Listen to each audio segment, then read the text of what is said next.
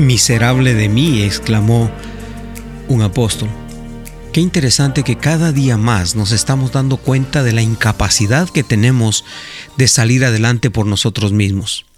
Hemos buscado la felicidad por todos los medios, cambiando la manera de vivir, cambiándonos de casa, cambiándonos eh, nuestro estilo de vida, algunos inclusive cambiando su naturaleza sexual, otros se han convertido en profesionales, otros se han convertido en personas que eh, desesperadamente han buscado la manera de tener dinero y hacer dinero, y resulta que al final la gran mayoría termina diciendo miserable de mí.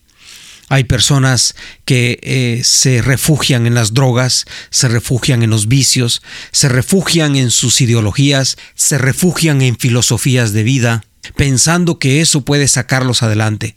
Pero tristemente, hemos llegado a la conclusión que una naturaleza como la nuestra, caída, sin Dios, apartándonos de Dios y dejando a Dios a un lado, no podemos salir adelante jamás. Necesitamos ese Dios que nos crió, necesitamos ese Dios que nos formó, necesitamos ese Dios que nos planeó y que nos tomó como la corona de creación. Ya lo decía el apóstol Pablo, hablándole a los romanos en el capítulo 7, versículo 24, dice, Miserable de mí, ¿quién me librará de este cuerpo de muerte? El cuerpo de muerte se refiere a la naturaleza caída, pecaminosa, que todo ser humano trae desde el momento que nace.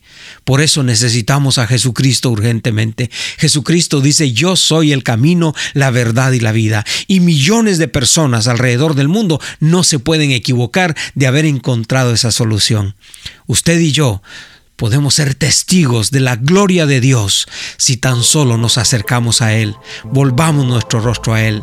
Hágalo conmigo diciendo, amado Dios, reconozco que soy miserable sin ti, te necesito hoy más que nunca, y en el nombre poderoso de Jesús, reconozco mis pecados y te invito a que seas el Señor de mi vida.